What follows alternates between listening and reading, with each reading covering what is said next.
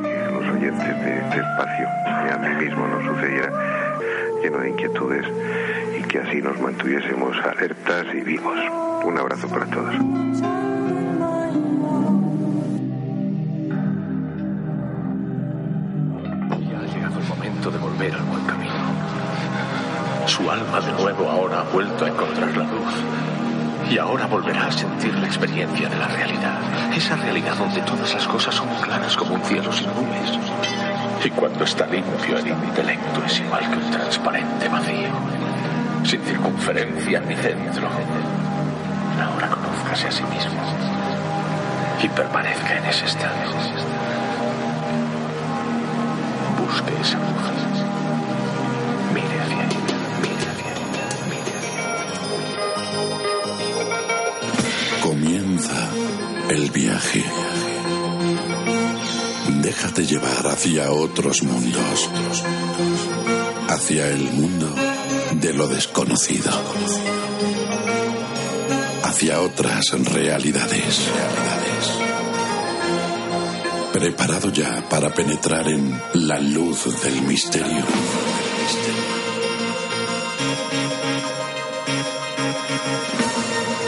Una idea original dirigida y presentada por Julio Barroso.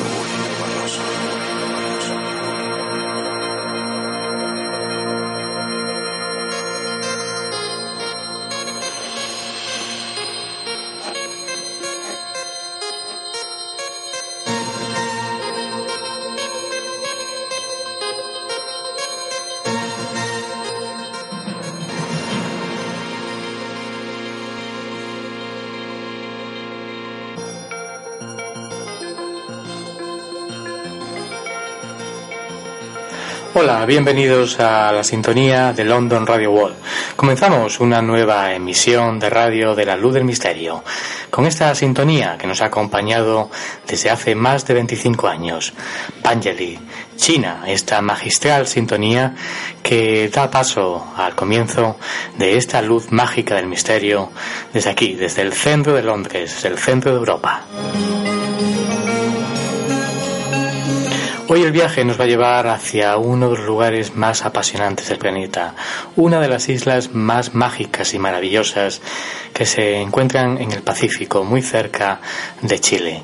Ella es la isla de Pascua. Y lo haremos con una escritora, investigadora y arqueóloga, Alex Guerra Terra sobre su libro Rongo Rongo, esta misteriosa escritura de los Rapa Nui. Pero tendremos más temas apasionantes.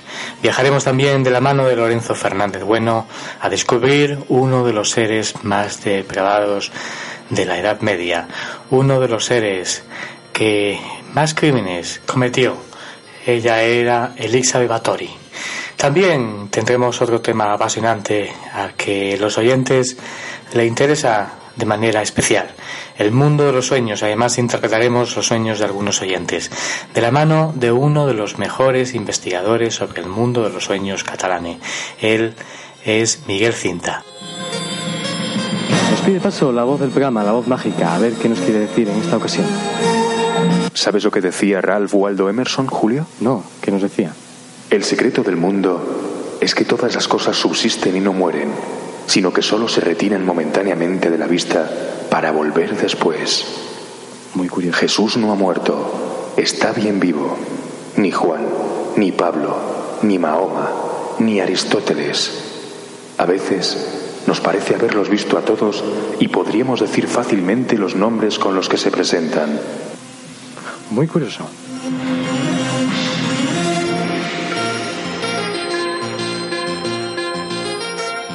Y el viaje a la luz misterio hacia Rapa Nui comienza.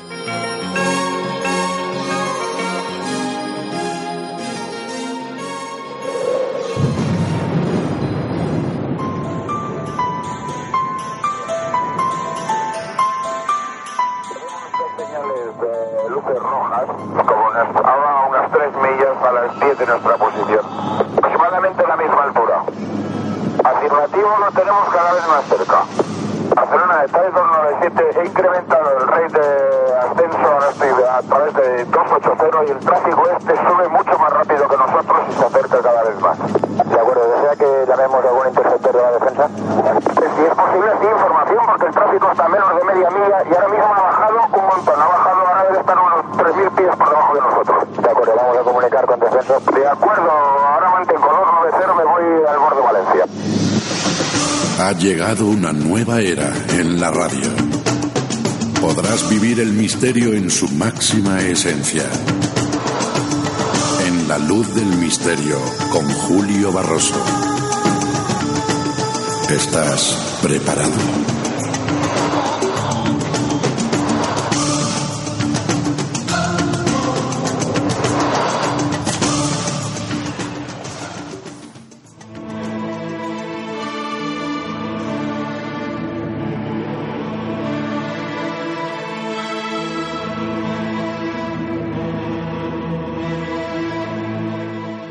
Hay un lugar donde el océano es más inmenso que en cualquier otra parte. Un lugar donde palabras como aislamiento o soledad adquieren su más dramático sentido. Obviamente se trata de una isla, la isla más perdida, la más solitaria, lejos de cualquier lugar. Una isla en la que además convergen todos los misterios. La isla de Pascua.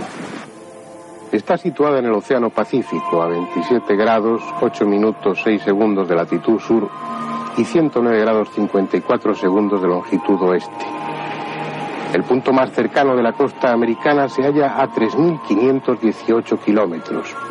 Y por el otro lado, son 2.037 kilómetros los que la separan de Picay, la isla más próxima de la Polinesia. Puede decirse con justicia que es la isla más aislada del planeta.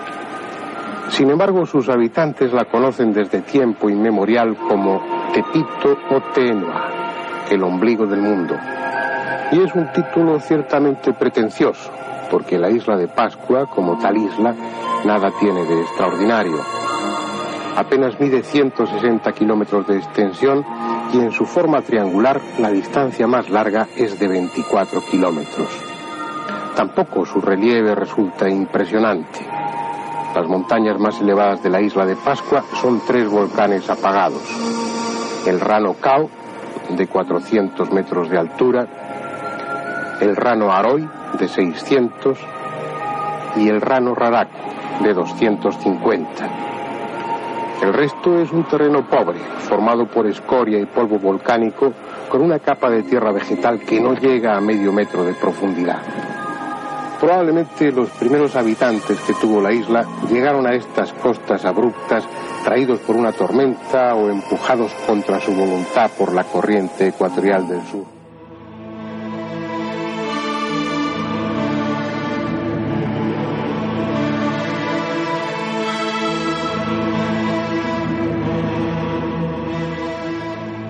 El misterio continúa. En la luz del misterio, con Julio Barroso.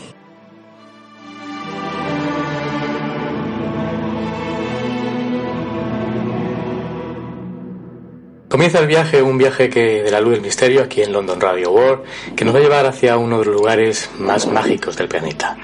Uno de los lugares que para mí es eh, uno de los más soñados, la isla de Pascua. Eh, la isla se encuentra cerca de, Chile, ubicada en la Polinesia, en medio del Océano Pacífico, a 3.700 kilómetros de, de, caldera y tiene una superficie de 163,6 kilómetros. Es un lugar mágico por completo al que nos va a llevar nuestra invitada esta, esta noche. Eh, ella es Alex Guerra Terra. Muy buenas. Contactamos eh, aquí, siempre lo hacemos fuera de, del Reino Unido, pero en esta ocasión aquí en la ciudad de Londres, comunicando con ella. ¿Qué tal, Alex? Hola, Julio. Buenas noches. ¿Qué tal? Pues es un placer, es un placer único haberte encontrado porque hace, nos conocemos hace unos días casi y la verdad es que nos unen estos misterios y es un placer. Sí, para mí también ha sido un verdadero placer conocerte, saber que hay alguien con intereses comunes en Londres. es, es, difícil aquí encontrar personas con esos intereses de los misterios, de las civilizaciones perdidas.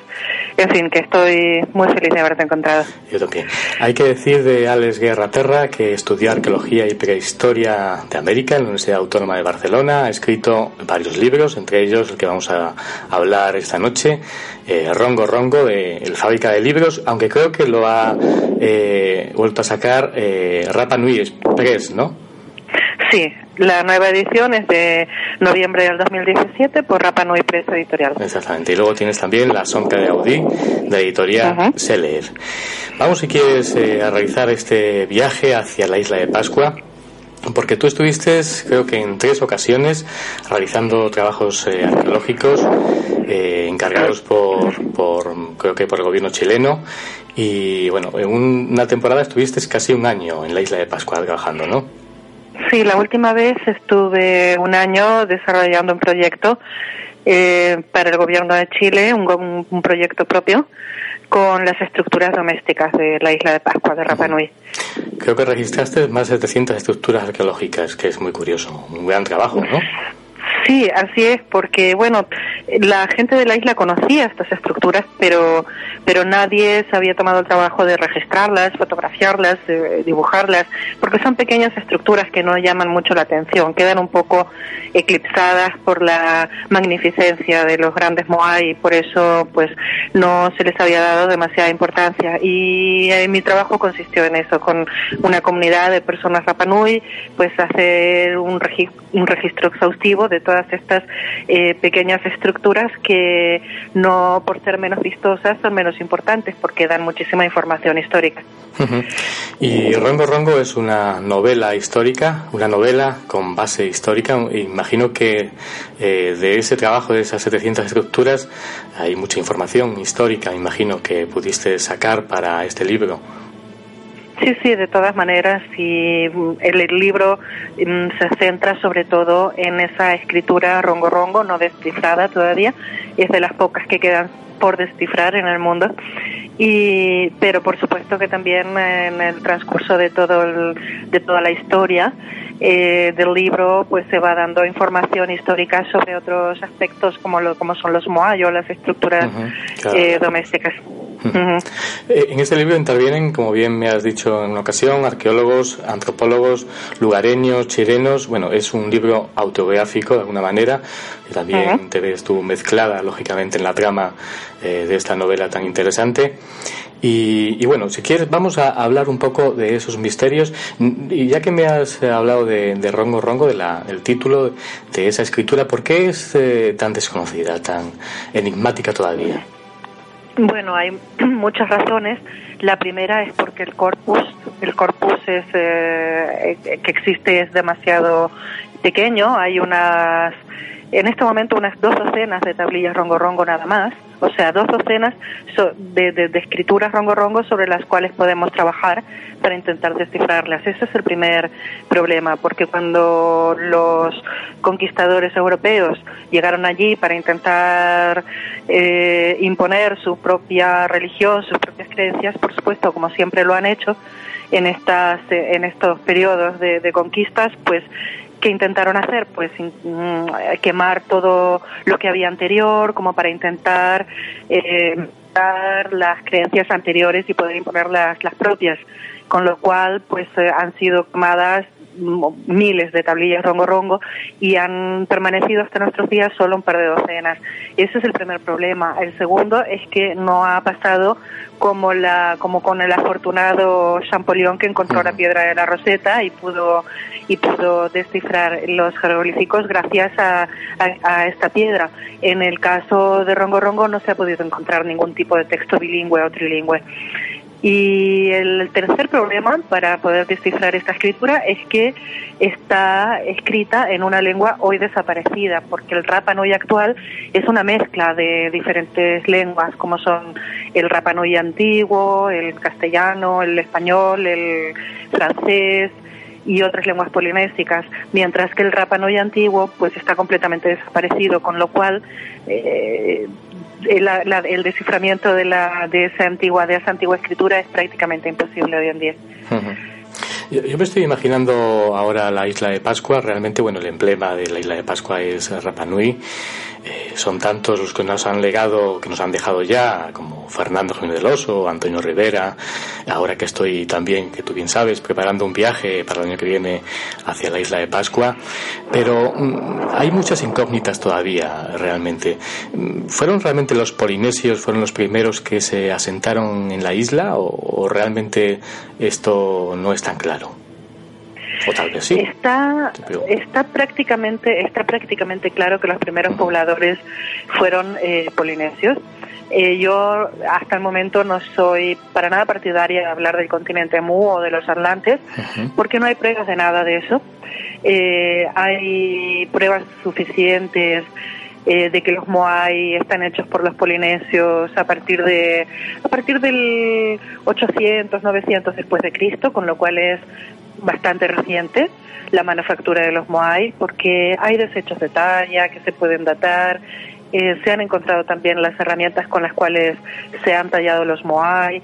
Entonces está bastante claro que eh, son eh, esculturas de a partir del 800 después de Cristo por los primeros pobladores polinésicos. Ahora, hay algunos indicios de que antes de los polinesios tal vez hayan estado en la isla algunos pobladores de lo que es ahora la costa peruana.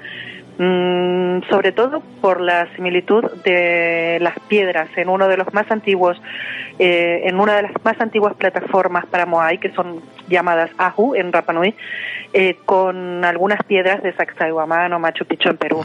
O sea, la hechura, la hechura es prácticamente igual y, y, ese es uno de los eh, más antiguos Ahu o plataforma en la isla. Lo que se hizo después, a partir de, la, de que se empezaron a esculpir los Moai, es muy diferente y eso está hecho por los polinesios. Ahora, ¿quién hizo ese primer Ahu, esa, esa primer plataforma con aquellas, aquellos bloques?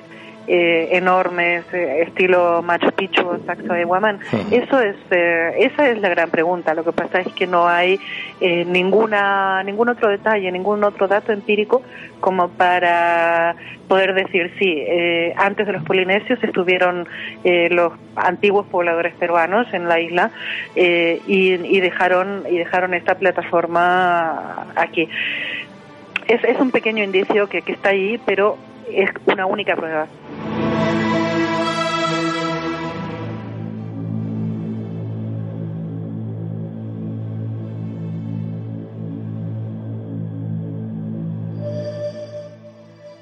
César Iglesias, periodista. Y entonces nos encontramos con lo siguiente.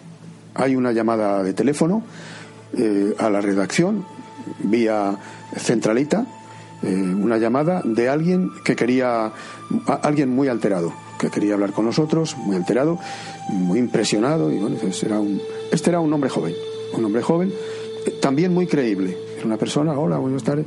Hola, me decía, oiga, ¿cómo han conseguido ustedes el teléfono de la tercera oyente eh, entre las que han, los oyentes que han intervenido hoy en el programa? Pues, pues no sé, siempre era igual. Llama el oyente, da un teléfono eh, y entonces llamamos a ese teléfono nosotros, cuando llega la hora de intervenir en el programa. Y ya nos dijo, dice, no, es que es imposible lo que usted me puede decir. mire usted, es que, eh, verá, es que era la voz de mi madre, es que era mi madre la que ha llamado, o la que ha intervenido. Ah, que mi madre murió y dijo que había muerto su madre, no sé si era un año antes o dos. La verdad es que ahí nos descolocó a todos completamente el asunto, porque nos dejó sin dormir muchos días, claro.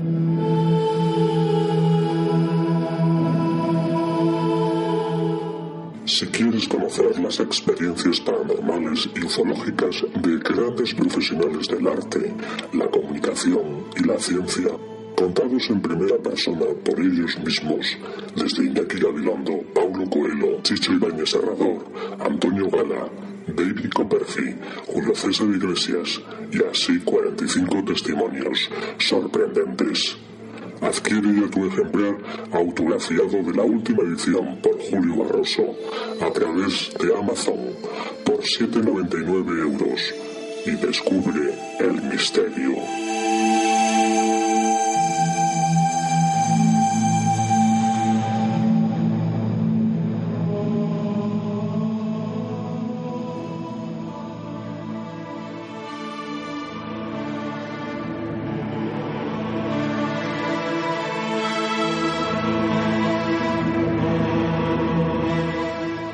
Hay muchas incógnitas que tú ahora seguramente nos vas a desvelar.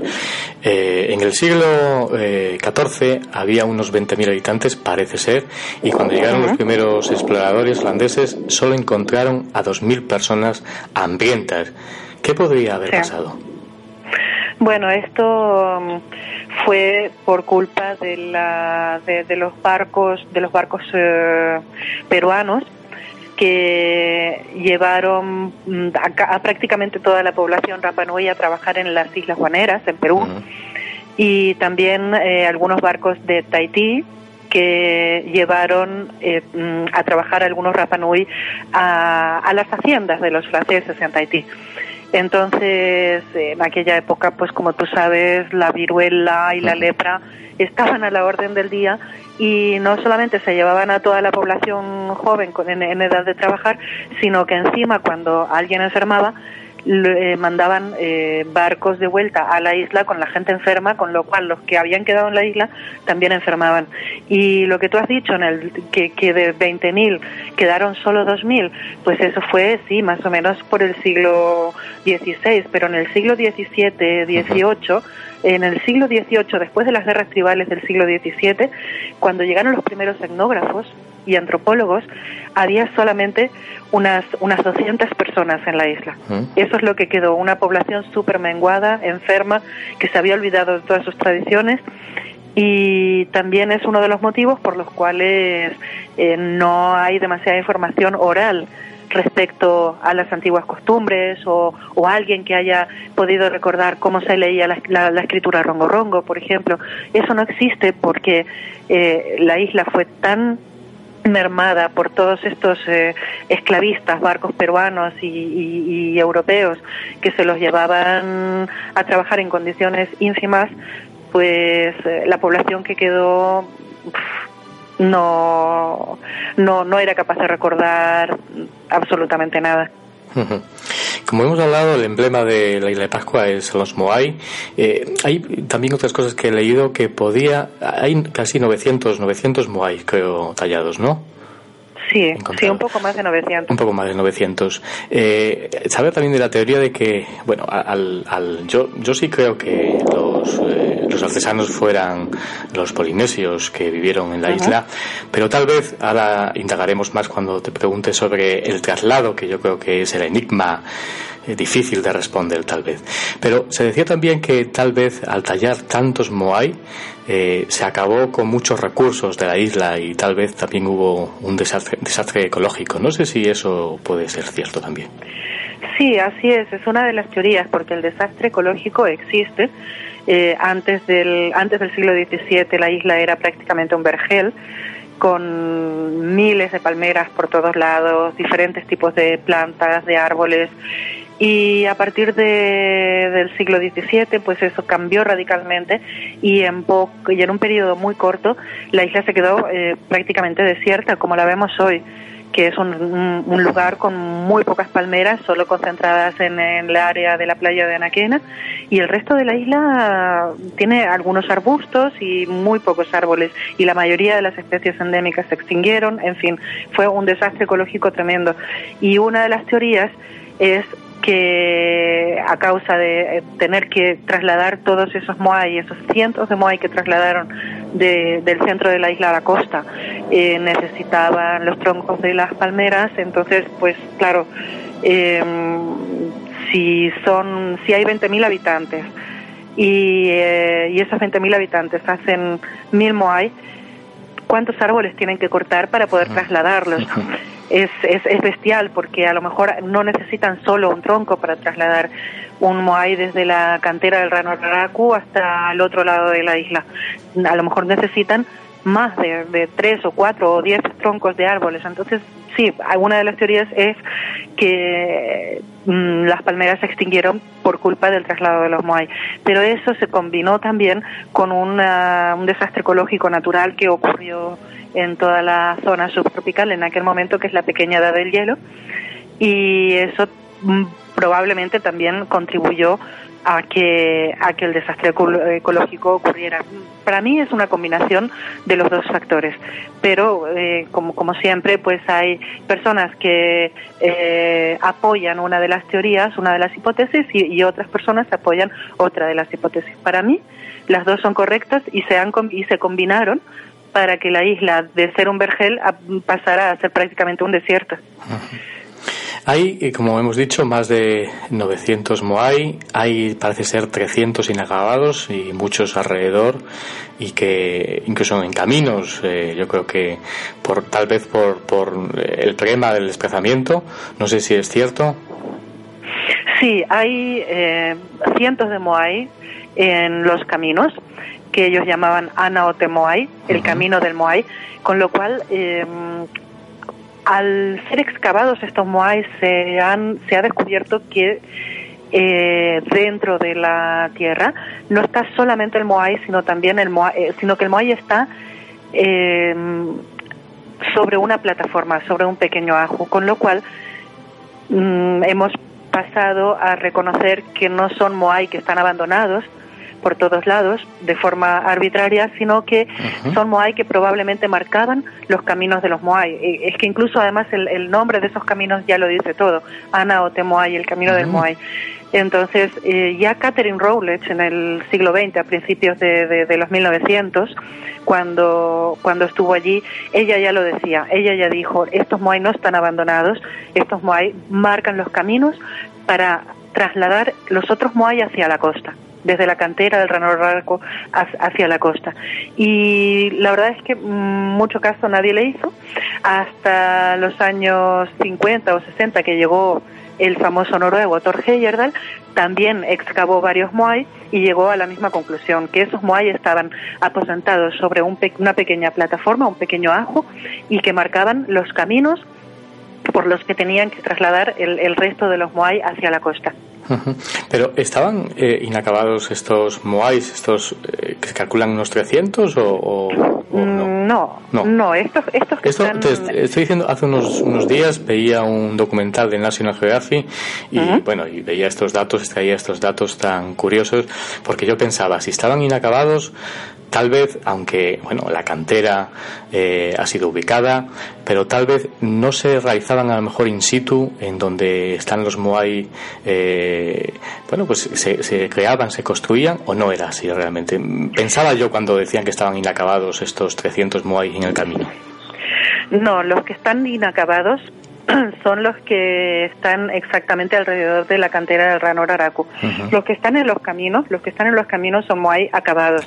Lo que pasa es que están semi-enterrados porque estamos hablando de una isla volcánica con un nivel de un nivel de tsunamis y de lluvias muy alto y entonces estamos hablando de laderas donde eh, con los años, eh, las lluvias, los maremotos, eh, los, tsunamis y todo esto, todos estos efectos del agua y de la erosión, pues los, los moai se van enterrando. Pero estos moai, los que están abandonados, abandonados entre comillas, por los caminos, no están inacabados, están acabados y están sobre sus ajos, sobre sus plataformas, pero sí también existen alrededor de 300 moai en la cantera del Ranor Araku que, y algunos de ellos están inacabados. La razón por estar inacabados no es que estén hechos a lo mejor por, por otras personas o otros seres o gente que venía de otro de otros sitios, sino porque los Moai se terminaron de se terminaron de manufacturar de forma bastante abrupta ah. con el cambio de paradigma en el siglo XVII. En el siglo XVII los Moai se dejan de construir porque el, el, digamos eh, el sistema político y religioso cambia completamente. Después de, después de unas guerras entre, la, entre las 12 tribus que había en la isla, eh, se cambia completamente. Y es lo que vemos, por ejemplo, en la película Rapanui de Kevin, de Kevin Costner, estas guerras tribales dan paso a un nuevo paradigma en la sociedad Rapanui. Y entonces en ese momento se dejan de construir los Moai de forma abrupta.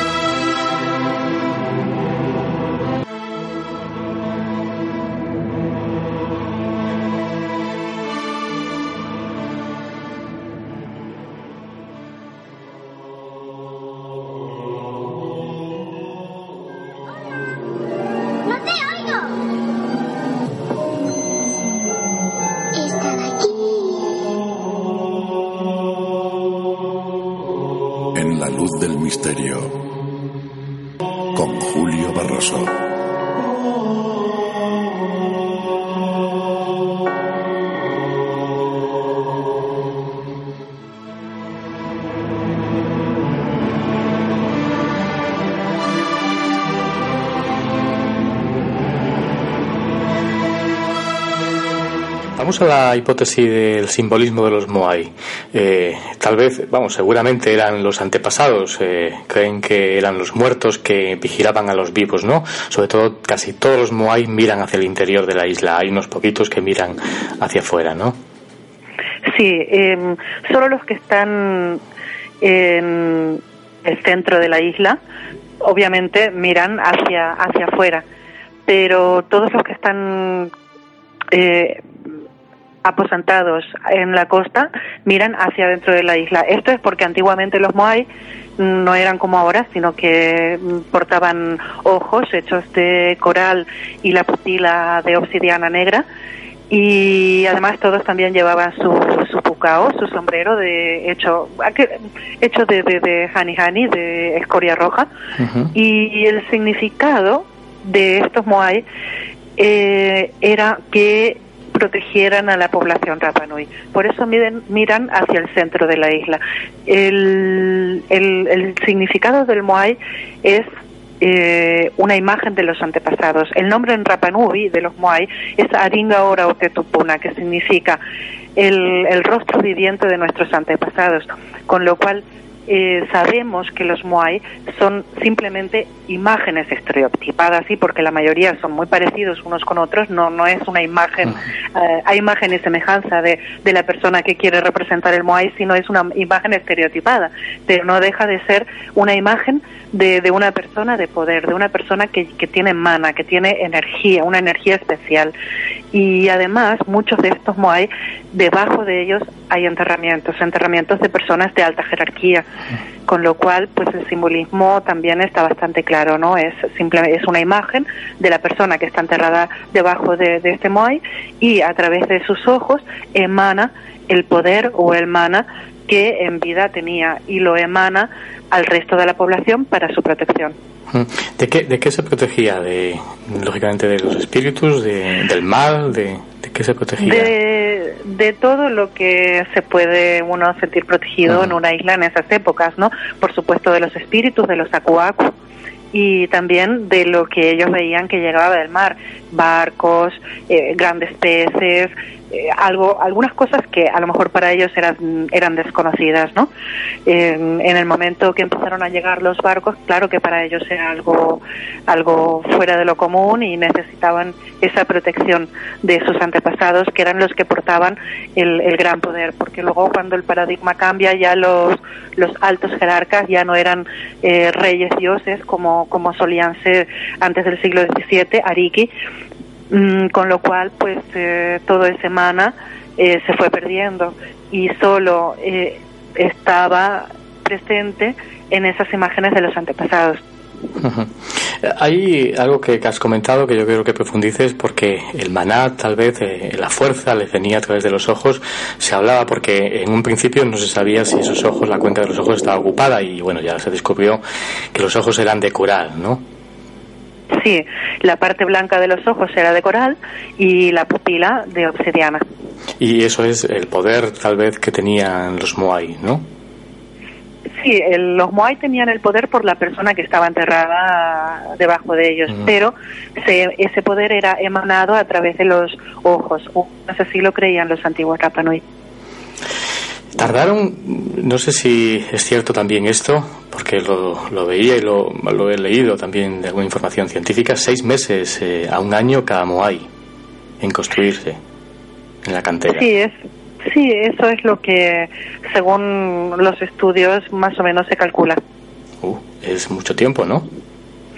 Sí, es mucho tiempo, pero tú sabes que en la antigüedad el tiempo no, Sí. lo- no, no significaba lo mismo que para nosotros. ¿no? Además es que hay que valorar mucho, sobre todo que los moais tienen de 50 a 80 toneladas, miden 9 metros de altura en muchas ocasiones, eh, son tremendos. Es- Es difícil. Ahora nos, nos iremos ahora a la explicación que tú más, más creíble para trasladar, pero es complicado, muy complicado para el primero el tiempo de duración de, de creación del moai, de, de crearlo y luego el trasladarlo.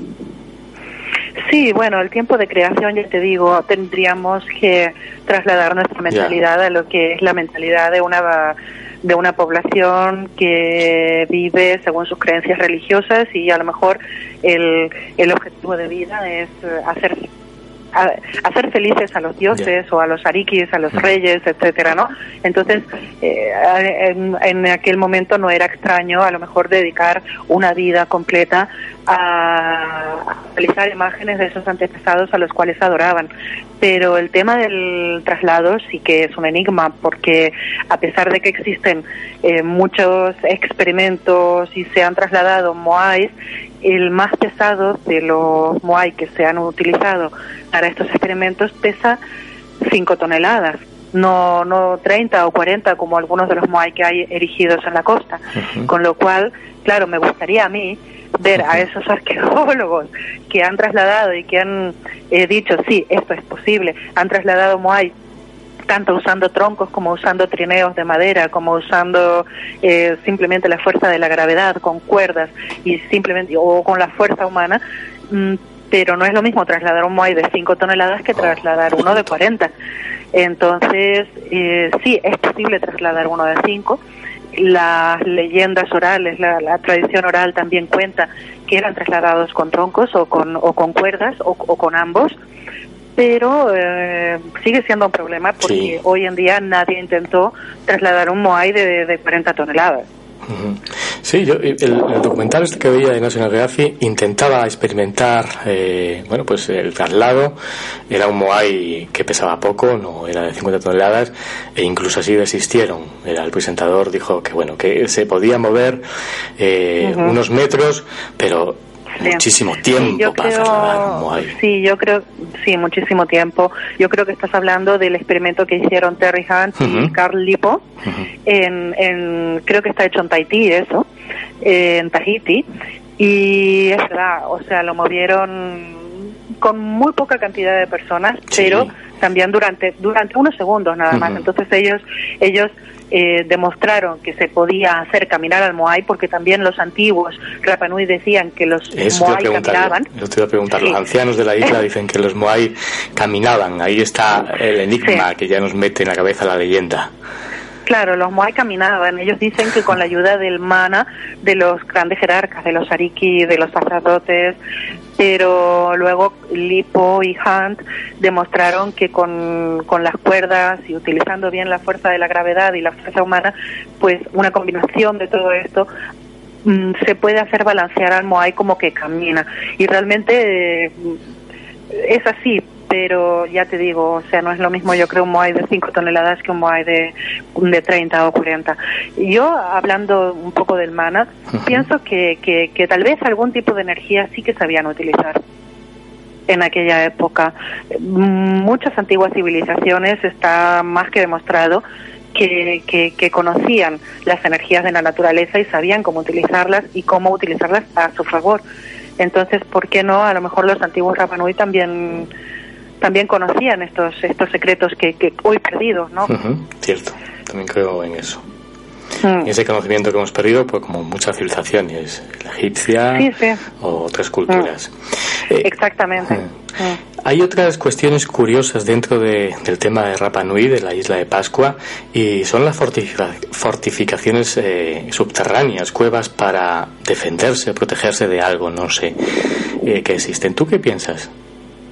No, sí, las cuevas están ahí, además que el entramado de cuevas de, Isla de Pascua es uno de los mayores del mundo, a pesar de que la isla es tan pequeñita, porque como bien tú has dicho, es alrededor de eh, 165 kilómetros cuadrados, creo que hay unos 25 kilómetros de lado a lado eh, de la isla, o sea, es un, lugar realmente pequeño, y hay unos 7.000 kilómetros de entramados laberínticos eh, subterráneos. Esto es muchísimo para una isla tan pequeña. O sea, digamos que es como un queso gruyere esa isla. Y, mm, y es verdad que existen eh, cuevas que están moderadamente fortificadas, pero eso es por, porque, eh, como te dije, en el siglo XVII hubo un periodo de encarnizadas guerras tribales, realmente eh, un, un, periodo muy difícil en el cual incluso existió el canibalismo porque había hambre, eh, la isla, mm, como dijimos antes, se convirtió en, en, un desierto prácticamente, donde la mayoría de las especies, tanto vegetales como animales, se fueron extinguiendo y, y, la, y la comida escaseaba. Entonces, cuando, cuando comenzaron estas guerras tribales, eh, ellos tuvieron que buscar una manera de, de, ocultarse, de vivir eh, de una forma más segura. Y de ahí pues quedaron estas estas pequeñas fortificaciones en este entramado eh, subterráneo de la isla.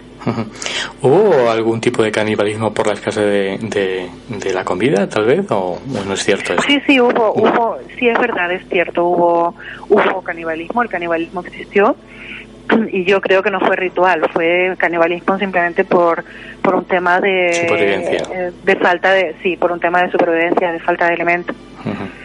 Mm, curioso. Son muchos enigmas los que rodean todavía la isla de Pascua y yo creo que los entresacas en, en Rongo Rongo, ¿no? En tu libro, me imagino, a pesar de ser una novela. Sí, es una novela todo lo que es eh, la, historia, los personajes, a pesar de que están basados en, en, en, personas reales, en investigadores e incluso, como tú has dicho al principio, es un poco también autobiográfico, pero digamos que la trama es, es una creación eh, propia, ¿no? pero todo lo que son datos históricos es real, con lo cual eh, es una novela fácil de leer, pero que se convierte en una lectura eh, bastante esclarecedora en temas históricos sobre la isla de Pascua. Tú realmente eres una persona, yo también creo, en desmitificar cuestiones, pero sigue habiendo todavía, yo creo, incluso hay leyendas de los propios lugareños. Yo he escuchado algún programa de radio eh, del fondo del quinto centenario, hablando con lugareños de, de, aquella zona de la isla de Pascua, y hablan de leyendas, de luces, de objetos que bajan de los cielos, de esas leyendas que todavía quedan eh, en, en la memoria. No sé si tú realmente ¿Piensas que también sigue siendo o es un lugar mágico la isla de Pascua realmente para, tal vez para otras civilizaciones? No lo sé. Yo no sé, yo eh, creo que has estado allí tantas veces. Sí, sí, y yo 100% creo que es un lugar mágico. Eh, porque en los habitantes de la isla todavía, a pesar de que están bastante occidentalizados ya, pero todavía existen todavía pervive en ellos esas creencias sobre los espíritus, sobre la posibilidad de, conversar, de tener conversaciones con sus antepasados, de poder verlos. Em, hay muchas cosas que son muy especiales. Existen lugares con, con donde uno puede sentir energías especiales. Ahora eso de las luces que vienen del cielo. Mm, yo te diría que, a ver, Isla de Pascua y Chile también eh, son dos lugares y Perú, hay varios lugares en, América del Sur y en Polinesia que son especialmente propicios a, apariciones de ovnis, de, objetos sí, de objetos voladores no identificados y Chile y la isla de Pascua es uno de los son dos de los lugares con más concentración de avistamientos, de avistamientos ovnis. Ahora, ¿qué es lo que son esos ovnis, esos objetos voladores no identificados? Yo no lo sé. Si son mm, objetos que vienen de otros planetas, de otras galaxias, no lo sé, pero sí que es verdad que, es un lugar donde especialmente se puede se pueden avistar se pueden avistar este tipo de, de objetos luminosos y muchos uh, ufólogos acuden mm, regularmente a la isla para, para tener estos avistamientos. Por ejemplo, el peruano este, yo no me acuerdo ahora su nombre. Chisto Sixto Paz. Yo sabía que tú te acordarías. Sixto Paz, y, he conocido, no, no, lo conoces personalmente, yo lo he conocido personalmente y lo he traído a España en varios congresos en Extremadura y es un tío peculiar, un tío bastante especial. Sí, es peculiar y él, eh, uno de sus lugares favoritos es la isla de Pascua. Tiene muchas historias allí. Sí, sí, he visto que organiza viajes con grupos para realizar encuentros a previa cita en este lugar, en de Pascua. Hombre, realmente es llamado, dices, un, como tú bien dices, es una zona mágica propicia para hacer cualquier tipo de experiencia, cualquier llamada a este tipo de, seres, sean espíritus o, civilizaciones eh, de otros planetas. La verdad es que sí. Tú que además lo conoces, me imagino que eso se palpará en el ambiente, como bien decías. Se palpa constantemente. Se palpa constantemente y los habitantes de la isla no tienen ningún interés en ser famosos por, por, por, esoterismo o algo así, y sin embargo tú los ves que realmente viven esa existencia constante de, de, los espíritus alrededor de ellos. Pues ahí está. Hay que preguntarte, eh, Rongo Rongo se puede adquirir en, en cualquier, bueno, sobre todo en Amazon, en, en otras plataformas o no, es difícil conseguirlo. Bueno, la primera edición está agotada y no he renovado contrato con la editorial por, por razones por razones conocidas en España con, con algunas de estas editoriales pequeñas. Ahora la segunda edición, que es con una editorial seria, de editorial Rapanui Press, el problema eh, es una editorial seria. El, libro va a estar disponible por largo tiempo. El problema es que de momento está disponible solo en Chile y en la isla de Pascua. Mm, para, para adquirirlo desde otros países lamentablemente no existe una manera fácil y económica de, de obtenerlo de momento. Así que no obstante, se pongan en contacto a lo mejor con la editorial y si llegan a un acuerdo para que se lo envíe desde cualquier punto del planeta, pues Rapanui Press, no sé la, la web, eh, imagino será, no sé si punto .com, bueno, que busquen Rapanui Press y será fácil encontrar la web. Yo, yo la he encontrado fácilmente, la web de Rapanui Press. Y ahí se pondrán en contacto con, con la editorial y Rongo Rongo, Alex Guerra Terra, yo creo que es imprescindible lectura para conocer la isla de Pascua. Te lo agradezco enormemente, eh, Alex, ha sido un placer. Eh, bueno, y los micrófonos de la luz del misterio están abiertos para lo que desees contar. Eh, nos escucharemos seguramente más adelante con más temas apasionantes. Muchísimas gracias, Julio. Un placer por mi parte también. Buenas noches.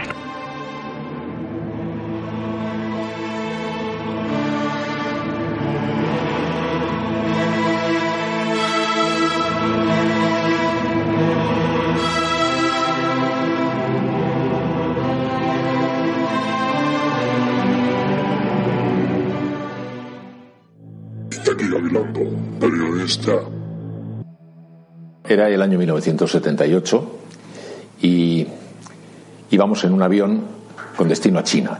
Pues vine por la ventana y vi una luz, una luz que no sabíamos si era una bola de luz, un cristal de luz, una luz. Ahí estaba la luz. Pero el padre de Antonio Herrero, que estaba aquí a mi lado, empezó a mirar y dijo, oye, eso no es una luz. Eso es un objeto que está proyectando una luz. ¿De cómo? O sea, no, no sabemos que es una bola, no es una luz interior, no. Ahí hay. Es como si te apuntan con una linterna en la cara y te ciega la luz y al cabo de un rato empiezas a detectar que detrás del redondel de luz hay algún objeto que es el que proyecta esa luz. Pues no sé, a fuente de mirar ya no sabíamos si veíamos o soñábamos, pero aquello está ahí. Y al cabo de un rato pues volvía Manu y Pilar a decir, ¿eso sigue ahí? Pues sigue ahí eso. ¿Y eso qué, qué es? Pues no sé. Y entonces empezó, el padre de Antonio Herrero sacó un blog de cuadradillo de esos de. Y empezó ahí como a tratar de adivinar qué era lo que proyectaba aquella luz que seguía en el marco de la ventana y seguían pasando los minutos. Y empezó a hacer así, me mostraba, decía, ¿crees que es más o menos así? Y digo, pues chicos, que no lo sé, porque veo solo la luz, pero sí, parece que se intuye un objeto detrás. Total que él fue como trazando lo que él veía o intuía o parecía que veía, o yo también creía que, que veía o intuía, y al final lo dibujó. Ahí siguió unos 20 minutos aproximadamente. Al cabo de 20 o 25 minutos miramos y desapareció.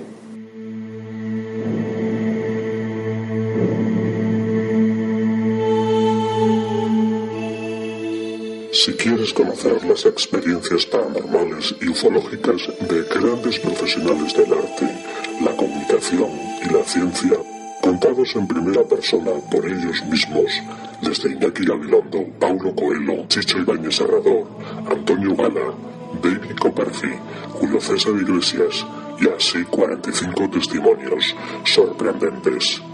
Adquiere ya tu ejemplar autografiado de la última edición por Julio Barroso a través de Amazon por 7,99 euros y descubre el misterio.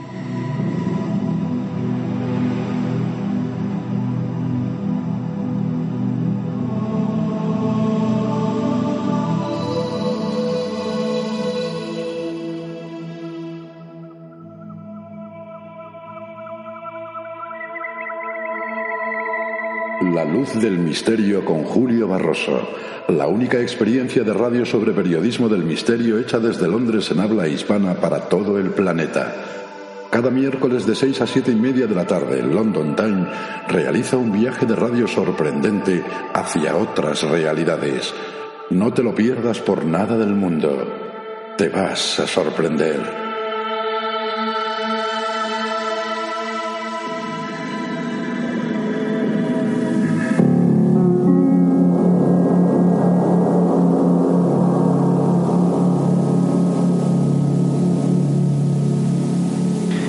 Vamos hacia el tramo que le vamos a denominar Galería de Herejes. Personajes históricos, vamos a descubrir otro lado, el lado ese estudio que ellos realizaban al mundo mágico de lo desconocido. Con nosotros va, va a estar cada semana en este tiempo Lorenzo Fernández Bueno. Buenas noches, Lorenzo. Hola Julio, buenas noches. ¿Qué tal? Pues muy bien, encantado de inaugurar contigo esta nueva sección en tu programa. Pero vamos a inaugurarlo con, creo, si no me confundo, con Elselbeth Batori, ¿no?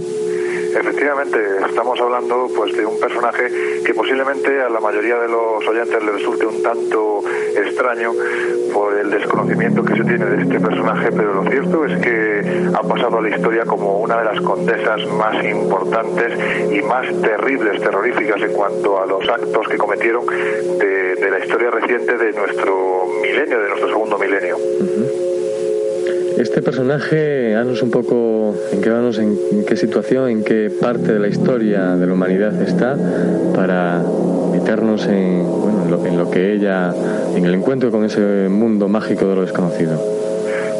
La enclavamos, Julio, en la etapa más oscura de, de la Europa del Este. Esto es el siglo XVI.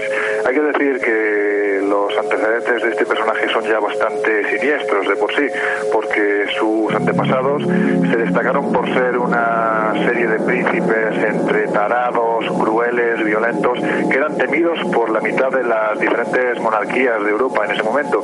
Con decirte que en el siglo XI, cuando esta, eh, digamos, horda de, Batori acude a Europa, proceden de la zona de Suabia y precisamente sus antepasados, Guz y Keles, son eh, temidos por estas monarquías hasta tal punto que Enrique III en el siglo XI, viendo la violencia con la que atacaban a sus enemigos, pues mandó su, sus huestes para socorrer al rey Pedro de Hungría. Y viendo que no podía vencerlos, puesto que era gente que se llevaba con el enemigo y que además gozaba de una forma bastante especial con la sangre de este, puesto que los masacraban totalmente, viendo que no podían con el enemigo, pues optaron por el célebre dicho de que si no puedes con el enemigo, pues únete a él. Y estos personajes eh, gozaron de, del beneplácito de las diferentes monarquías hasta tal punto que se les conoció con el nombre de Bajor, que acabó derivando a Batori. Bajor viene a significar algo así como valiente, precisamente por esa gran hombría que manifestaban a la hora de, de guerrear. Y de ahí se produjo una escisión entre los Batori Estek en Hungría y los Batori Sonjo, que fueron gobernantes de Polonia y de la célebre Transilvania. Pues bien, esta Elizabeth Batori o Elizabeth Batori era hija de Jorge y Ana y nació en el lejano año de 1560. Esta persona fue cuidada en su educación por una de las casas de mayor alcurnia de Europa que eran los Nadasdi, pero nunca dejó de tener en su interior lo que era el verdadero germen de los Batori, ese carácter guerrero, antinatural y sobre todo muy violento. Eh, como te digo, se crió con la familia de los Nadasdi, concretamente con Úrsula Nadasdi, que era la postre, la, la madre de su futuro marido, y fue educada en lo que era la moda de la Europa de entonces, eh, toda la moda, pues yo creo que casi como en la actualidad procedía de, de, Francia, los nuevos movimientos sociales, pues todo lo que tenía que ver con la modernidad provenía del país galo. Y esta mujer lo fue acatando a su súbdita, Elizabeth Bathory. En el año 1575, cuando ella contaba con 15 años de edad, fue cuando contrajo matrimonio con Ferenc Nadasdi, el hijo de Úrsula, que también tenía 26 años.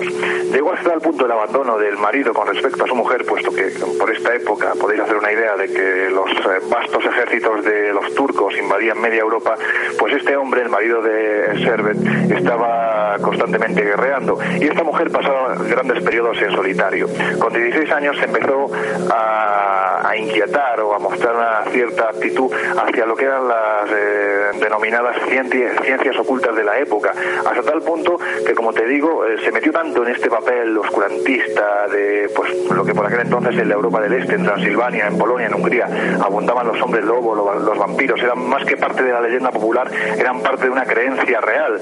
Y esta persona se metió tanto que a la historia ha pasado ni más ni menos como la princesa oculta, la princesa sangrienta e incluso la bestia de Seije, que fue donde fue a vivir cuando se casó con su marido. Es muy curioso porque, como bien dices, ella cuando pasaba esos momentos tan aburridos se interesaba por investigar este mundo del ocultismo. Pero ¿tú crees que pudo haber hecho algún pacto con, con ese posible diablo, el demonio?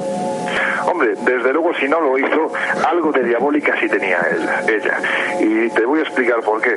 Esta mujer entró en el mundo del, ocultismo a raíz de la relación que mantuvo con su criado Torco. Era un dacio rumano, un gitano rumano, que la introdujo en todas las malas artes de la brujería, de la magia negra. Y esta mujer se sintió muy interesada, pero por un hecho muy concreto. Ella tenía un gran miedo a perder esa juventud, puesto que hay que decir que las crónicas nos la describen, e incluso los cuadros de la época la describen como una persona excepcionalmente bella. Y ella tenía mucho miedo a envejecer y a perder esa belleza natural que la naturaleza le había, concedido.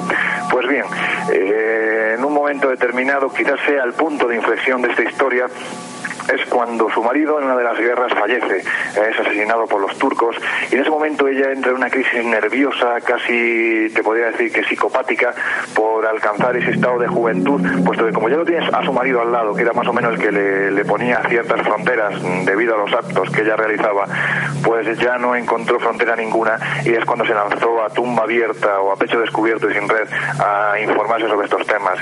Y en una ocasión, pues de estas casualidades del destino, quizás un tanto siniestro, cuando una de sus doncellas le estaba peinando el pelo, le propinó un leve tirón del cabello y ella respondió con una fuerte bofetada. En esta bofetada provocó, puesto que era una mujer que tenía todos sus dedos eh, llenos de anillos, le provocó una breve herida en la cara a la doncella y al notar ella el tacto de la sangre sobre su cuerpo, notó un frescor y una dulzura, como ella, tal y como ella describe, que acabó convencida de que la sangre era precisamente lo que le iba a permitir a ella jamás envejecer. Y ahí fue cuando comenzó su particular carrera contra ese sueño eterno que ha tenido la humanidad de alcanzar casi casi la inmortalidad.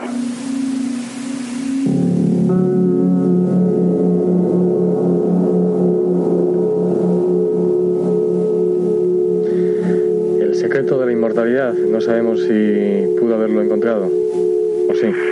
Pues, eh, lo que sí es cierto es que, como yo creo que como todo ser humano, con el tiempo, pues acabas envejeciendo. Unos tienen una, pues digamos, la, facultad o la gracia natural de hacerlo más tarde que otros, pero todos al final acabamos cayendo en esa mano inexorable que es el tiempo.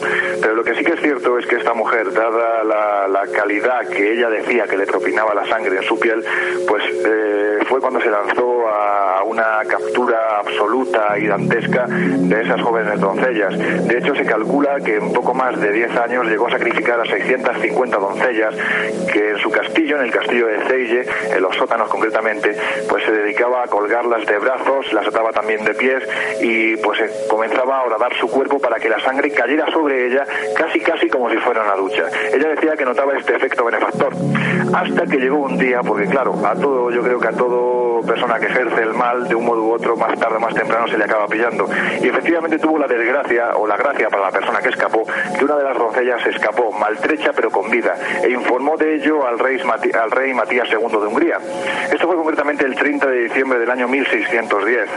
El rey Matías, viendo que era una de las casas de alta alcurnia de la nobleza europea del momento, decidió no intervenir directamente y mandó al gobernador de la provincia, el conde Cuyorgui Turzo, y le encargó que, se, que se, más o menos se encomendara la labor de saber qué es lo que estaba pasando. Pues bien, este gobernador Turzo realizó lo que hoy en día conocemos como una moderna redada en el castillo y lo que se encontraron tanto el gobernador Turzo como sus eh, militares fue una escena verdaderamente dantesca. En el castillo estaba lleno de cadáveres, encontraron más de 50 doncellas muertas e incluso llegaron a las mazmorras y consiguieron salvar a una de ellas que todavía no había sido desangrada en su totalidad. Obviamente ante esta prueba ya no había más remedio que admitir que la doncella sangrienta, la bestia de Selle, Elizabeth Bathory, estaba realizando una serie de prácticas más cercanas a la brujería que a otra cosa y por supuesto a lo que es el crimen puro y duro. Muy curioso, muy... ¿Cómo terminó la vida de esta mujer? Pues eh, quizás eh, terminó de la forma más terrible que, ella podía esperar y fue su eterna lucha contra el envejecimiento, contra el paso del tiempo, culminó de una forma terrible. El 7 de enero del año 1611, tras ser interrogada en la localidad de Vixe por el conde Turzo, pues se llegó a la conclusión de que efectivamente era culpable. Pero de un modo u otro, viendo que, como te he dicho anteriormente, estaba relacionada con la alta nobleza europea, se decidió archivar el caso y lo que en un principio el propio rey Matías eh, pidió la pena de muerte, la pena capital para ella, puesto que sus seguidores, eh, tanto Torco, el, cliente, perdón, el, criado, como otros tantos, fueron condenados a muerte, pues para ella se pidió un trato similar. Y sin embargo, el caso fue archivado y fue condenada a morir emparedada en su propio castillo donde cometió tan deleznables actos. Y a los tres años, en el año 1914, murió emparedada, eh, víctima de una crisis tremenda, eh, gritando, según decían los lugareños que allí se encontraban, de la aldea cercana al castillo, decían que por las noches, sobre, todo de luna llena, aunque posiblemente esto ya permanezca más en el ámbito de la leyenda, se la oía gritar lamentándose porque, claro, al estar emparedada, al recibir muy pocos alimentos, su envejecimiento había sido progresivo de tal forma que con la edad que tenía por aquel entonces, que no rondaba los 27 años, ya era casi una persona de cincuenta y tantos años de la época. Estamos hablando, vuelvo a repetir, del siglo y murió tristemente emparedada y, y luchando contra lo que ella había iniciado su particular cruzada que fue precisamente envejeciendo. Pues ahí está el Salvatori. ¿Qué te parece si habrá gente que nos escuche que seguramente, como hay de todo, eh, los colores y los gustos están hechos para cualquiera, que, que, nos recomiendes alguna biografía sobre esta, la condesa sangrienta o esta mujer tan, tan peculiar? Pues claro que sí, tenemos un libro magnífico que además está editado en España, se editó hace aproximadamente unos 10 años y fue editado por Ediciones Ciruela. Es un libro de Valentín Penrose y se titula con, bueno, pues yo creo que con un nombre que le viene que ni pintado a este personaje, que es La Condesa Sangrienta. Vuelvo a repetir, La Condesa Sangrienta, Valentín Penrose, Ediciones Ciruela. Lo pueden encontrar eh, nuestros oyentes, pues yo creo que en cualquier librería que se acerque. Y luego, pues hay otra serie de libros, eh, por ejemplo, dentro de lo que es la biografía universal, eh, de Ediciones París eh, también se encuentra parte de la historia de la Condesa Sangrienta e incluso el proceso al que fue sometida, que es verdaderamente interesante porque además nos damos cuenta que con el paso del tiempo eh, el célebre autor de la novela Drácula, Bram Stuker, eh, se basó más en la historia propia de lo que fue Elizabeth Bathory que lo que fue Vladimir Tepes, el célebre conde Drácula, el hijo del dragón. Es decir, cogió el papel femenino de esta mujer o sus actos para enmarcarlos en un hombre, en un ser tan también deleznable del que en próximas semanas hablaremos, como fue Vladimir Tepes. Pues ahí está esta inauguración de esta sorprendente Galería de Herejes. Gracias Lorenzo Fernández por habernos acercado a esta curiosa mujer, el ser del Batori. Un placer Julio y hasta la semana que viene. Venga, un saludo, cuídate. Estás en la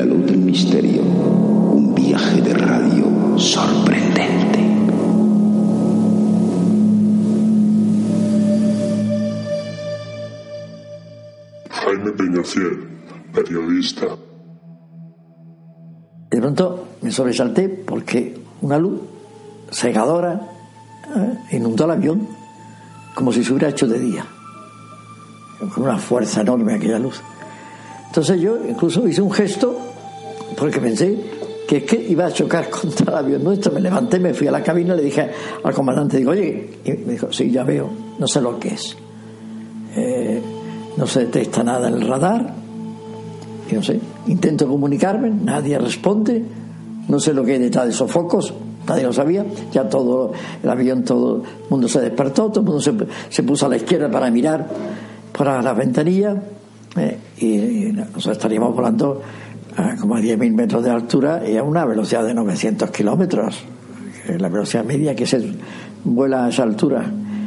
Y así, durante minutos, mundo asustado, otros en la imaginación, es un ovni, es un ovni.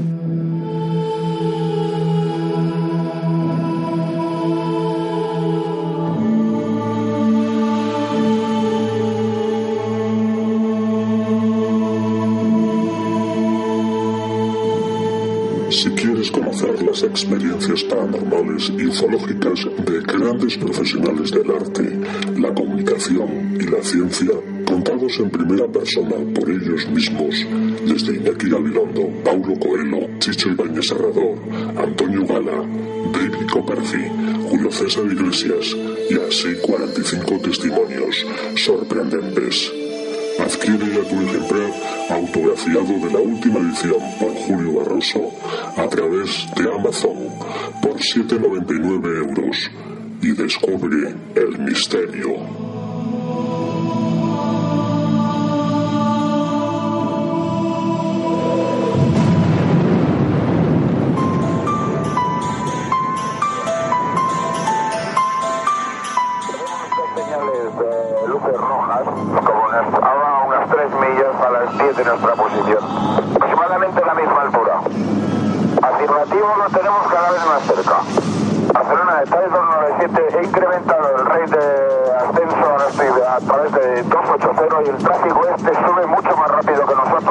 Cada vez más. De acuerdo, ¿desea que llamemos a algún interceptor de la defensa? Si es posible, sí, información, porque el tráfico está a menos de media milla y ahora mismo ha bajado un montón, ha bajado, ahora debe estar unos 3.000 pies por debajo de nosotros. De acuerdo, vamos a comunicar con defensa. De acuerdo, ahora mantengo 290, me voy al borde Valencia.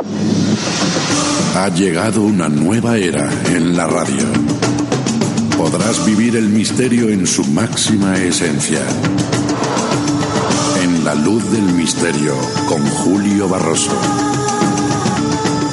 ¿Estás preparado?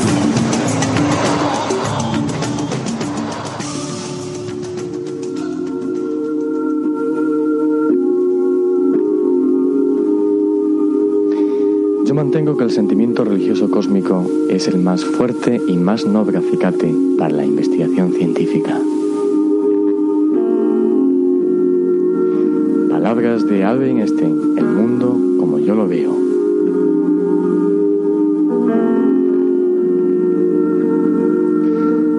El viaje en la luz del misterio comienza en estos instantes. Viajamos y despegamos nuestras alas para descubrir el mundo de los sueños.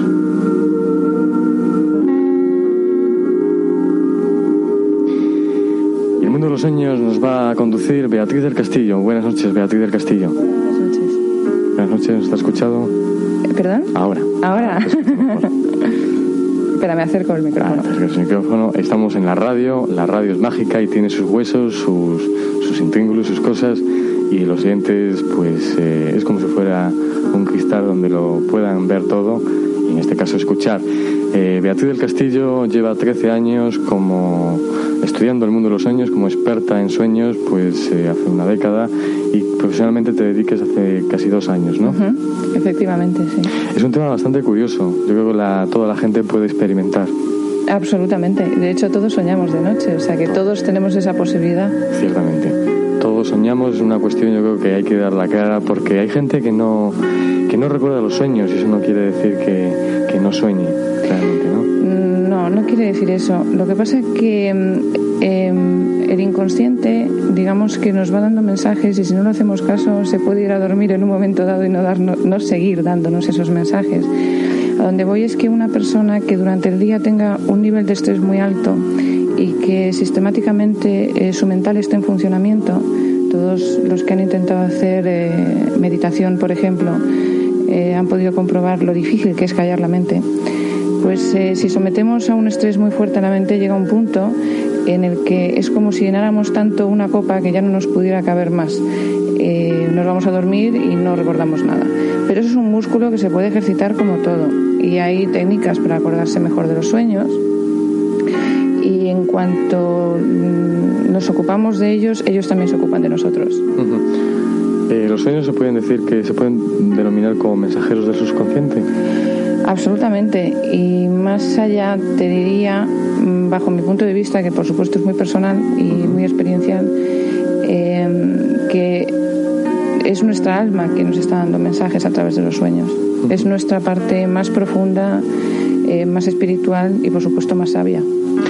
Pero son mensajes realmente eh, según nuestro estado de ánimo, nuestra vida cotidiana, o realmente pueden ser eh, no circunstancial. Yo creo que tienen mucho que ver con todo lo que hacemos, ¿no? Por supuesto, pero todo lo que hacemos, la vida es un viaje. Y todo lo que nosotros hacemos lo hacemos para recordar quiénes verdaderamente somos y aprender en esta vida. Entonces, todo lo que nos ocurra durante la vida diaria es eh, importante para nuestra alma, porque gracias a eso nosotros vamos a evolucionar. Eh, yo lo compararía más con, digamos, cómo unos padres se ocupan de los, de los hijos, ¿no? Que los hijos al principio son bebés, luego son un poco más mayores, pero siempre necesitan un cuidado, una guía. Es lo que hace nuestro yo superior a través de los sueños con nosotros. Nos va guiando y nos va cuidando. Curioso. Y a través de esos mensajes, de esos sueños, esos sueños nos va contando cosas que si nos paramos a estudiarlas seguro que nos quieren decir muchas cosas. Uy, muchísimo. El problema es eh, descubrir qué significado tiene esa simbología tan particular que utiliza el subconsciente para transmitirnos ese mensaje. em, el problema, Julio, es cómo nos han enseñado desde pequeños. Nos han enseñado a funcionar eh, con el lado izquierdo del cerebro y, eso, eso significa eh, que nuestro entrenamiento va dirigido al pensamiento racional. Em, en toda la historia siempre ha habido momentos, eh, siempre ha habido momentos, no, hasta hace un par de siglos, nosotros éramos considerados, digamos, los humanos, la raza humana, eh, éramos considerados como personas espirituales eh, en un viaje en el mundo material. Y sin embargo, pues ha sido una cosa muy reciente, de hace un siglo y medio, en el que nosotros mm, nos pasamos a considerar personas materiales absolutamente, y eso no es cierto. De hecho, los sueños han sido los consejeros de la humanidad durante un montón de tiempo. seguramente. Y bueno, te acordarás y todos los inventos, todas las inspiraciones, me imagino. Absolutamente. el, mismo, el mismo Einstein que acabas de parafrasear, Einstein se metía unas siestas. Lo que él decía era que mm, si le pagaran, ¿cómo era la historia? Vamos, que si le pagaran por el tiempo que pasaba durmiendo sería millonario. Y es porque durmiendo él creaba, él recibía. Somos antenas y recibimos. Y depende de si estamos conectados o no, podemos recibir pues cosas maravillosas. De hecho, hay muchísimos inventos que mm, sus inventores, mm, vamos, dicen tal cual que lo han soñado, que lo han recibido en un sueño. Por ejemplo, ha habido momentos históricos importantísimos, como en Egipto, en el que eh, José, el hijo de Jacob, pues interpretó el sueño de las siete vacas gordas, siete vacas flacas, y gracias a eso Egipto pudo sobrevivir a una época de sequía de siete años que si no llega a ser por todo lo que se hizo a raíz de esa interpretación, eh, en la cual en Egipto durante siete años estuvieron almacenando grano para los siete años que, que tuvieron las vacas flacas, pues pudieron sobrevivir. De hecho, ahí hubieran muerto como murieron muchísima gente de alrededor. Incluso, para la gente que nos escucha, eh, que le guste el tema de los sueños, les apasiona a todo el mundo, es un mundo bastante adictivo, pero que decida investigar y no recuerde muy bien los sueños, ¿qué, qué le recomiendas tú? Pues mira, lo primero es que eh, todo lo que nosotros tenemos en la mente, eh, todo lo que nosotros emitimos tiene una cierta vibración y nosotros vamos a traer a nuestra vida esa cierta vibración de la misma forma. Somos como antenas. De igual manera que emitimos, también recibimos. Ahora, cuando nos vamos a dormir, si queremos tener una buena comunicación con nuestro inconsciente, primero lo importante es eh, hablar con nosotros mismos, hablar con nuestro inconsciente, hacer una pequeña, eh, digamos, conversación en la cual nos relajemos, hagamos una relajación completa de cuerpo entero y nos, en cuanto estemos en un momento muy tranquilito, nos repitamos a nosotros mismos que queremos acordarnos de los sueños. Eso previamente al sueño, a dormir. Sí. Hay mucha gente que es perfectamente capaz de despertarse sin necesidad de un despertador. Eso se puede hacer, pero eh, de una forma autosugestiva, que nosotros nos, nos sugestionemos de forma que le demos una orden al inconsciente que nos despierte en un momento dado, en medio de la noche, si necesitamos una contestación de algo. Podemos hacer una incubación de sueños, exponerle un problema, pero incluso el estar preocupado sobre un tema durante todo el día es como una incubación de sueños ya hecha, no hace falta hacerlo, y por la noche nos da el mensaje. Lo bueno es que si digamos que nuestro consciente tiene una visión muy, muy limitada de la realidad, eh, nuestro inconsciente tiene una capacidad infinita. De hecho, si está demostrado que utilizamos el 10% del cerebro, eh, no me cabe ninguna duda que el otro 90% es bastante más sabio que el 10%. Sí, seguramente.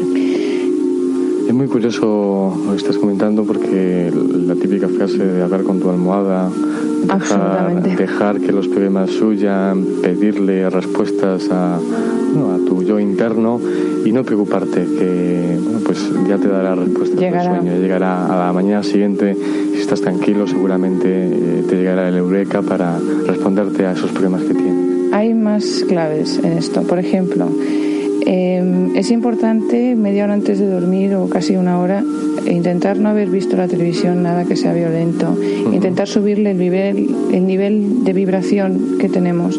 Por ejemplo, leyendo una lectura que sea inspirada, elevada, oyendo una música tranquila.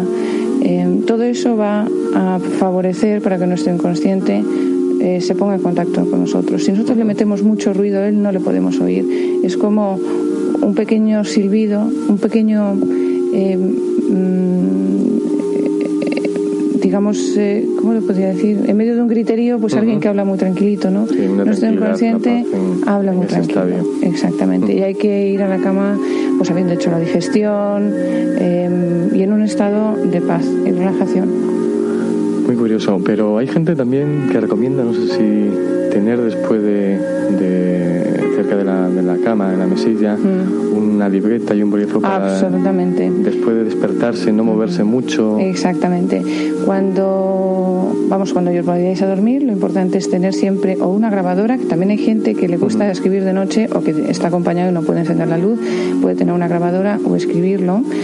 Eh, en el momento tiene que ser en el momento que te despiertes porque en cuanto dejas pasar un poco de tiempo eh, ese recuerdo se va el, también eh, importante intentar no cambiar la postura y si se cambia la postura y uno empieza a darse cuenta que se está olvidando del sueño, volver a la postura inicial que enseguida se va a recobrar la imagen.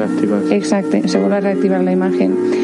Eh, también hay otros trucos, como por ejemplo irse a dormir, antes de irse a dormir, beberse un vaso de agua, porque a eso de las 3 de la mañana pues nos tendremos que levantar para ir al baño y siempre nos va a despertar el inconsciente justo después de una fase de sueño.